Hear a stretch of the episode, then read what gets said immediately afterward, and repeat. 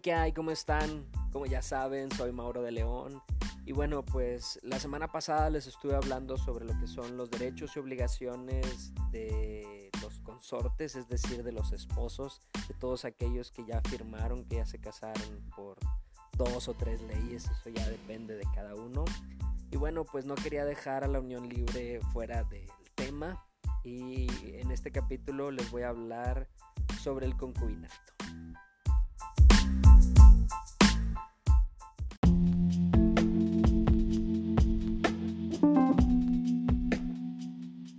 Manera de preludio, tratando de entrar en el tema, todos los derechos y obligaciones que tenemos como entre consortes, es decir, entre esposos, también aplican para los concubinos, pero la diferencia sustancial entre los consortes o los esposos y los que no están casados, que viven en unión libre, no es que vivan en pecado como pudiera decir alguna tía tuya.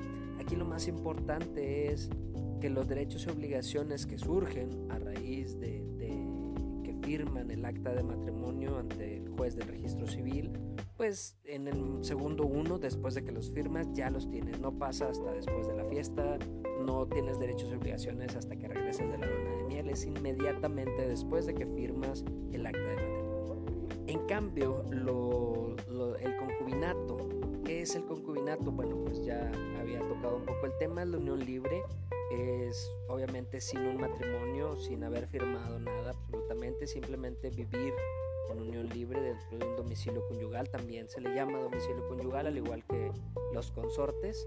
Esto es para que se dé la figura necesitan un plazo de dos años. Si, si están viviendo en unión libre por más de dos años ya se consideran concubinos. Esto es sin impedimentos legales. O sea, si tengo yo por ahí alguna deuda pendiente con mi matrimonio anterior, no lo he finiquitado, no me he divorciado, o tengo algún otro impedimento que pues ya ya lo tocaremos después, pero si existe un impedimento, pues no se da la figura del concubinato. Se tienen que tener dos años viviendo en unión libre para que se forme esa figura.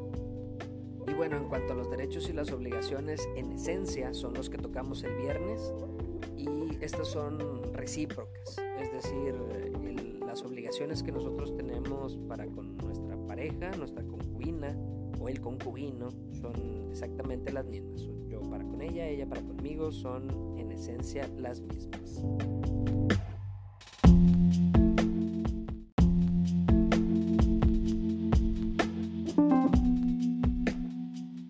Entonces, bueno, pues en esencia es eso, pero siempre existen las excepciones a la regla, que es lo que me atañe aquí, eso es de las cosas que me gusta hablar.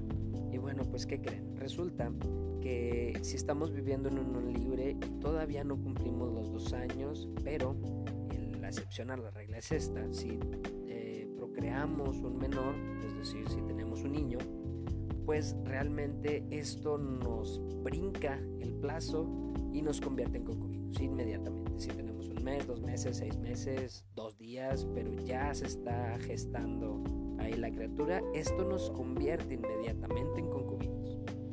Obviamente, eh, la cuestión de las excepciones, es decir, si, si tenemos impedimentos legales, si tenemos esto, bueno, vamos a estar en un problema mayúsculo, pero si no existen los impedimentos y aún no cumplimos los dos años, la excepción es esta. Entonces, ¿por qué es importante todo esto en cuanto a la excepción del plazo?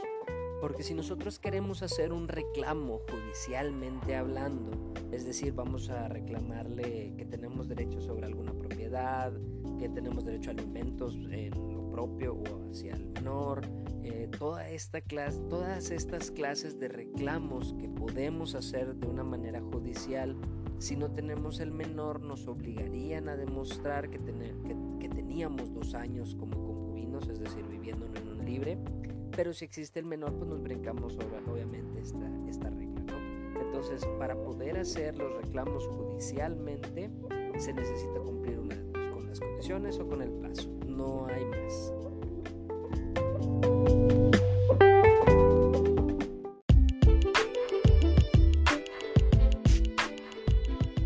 Entonces, bueno, pues ya les hablé sobre los derechos y obligaciones entre los consortes. En esta ocasión sobre lo que hablamos fue el cómo se da la figura del concubinato en cuanto a los derechos y obligaciones, pues no, no nos atañe otra cosa que lo mismo que hablamos el viernes. Obviamente ahorita les expliqué cómo se forma el concubinato, cuáles son los requisitos y los plazos con los que tenemos que cumplir. No me extiendo mucho, la verdad es que es algo muy sencillo que nos puede ahorrar problemas el hecho de tenerlo en la mente. En fin, bueno, ya saben que me pueden encontrar en todas las redes como soy Mauro de León. Las redes de grupo pueden buscarlas así como tal, como Grupo de León. De alguna manera, este, pues estamos ahí pendientes. Ya saben que en todo mayo vamos a estar regalándoles asesorías online. Mándennos por ahí un mensaje directo para agendarla. Eh, son un par de preguntas que les vamos a, a hacer y luego ya posteriormente les agendamos su fecha y hora para hacer la asesoría. Y bueno, pues la verdad esperamos poder ayudarles en esta contingencia aprovechando que tenemos un poquito más de tiempo para dedicarles. En fin, bueno, pues no me despido, por ahí nos vamos a estar viendo en el YouTube. Me pueden seguir escuchando a través del podcast lunes, miércoles y viernes. Esta, esta vez por la cuestión de los horarios que los voy a estar publicando en la noche, pero pues bueno, ya saben, estamos aquí al pendientes para ayudar, al pendiente para ayudarles. En fin, bueno, nos vemos. Saludos y éxito.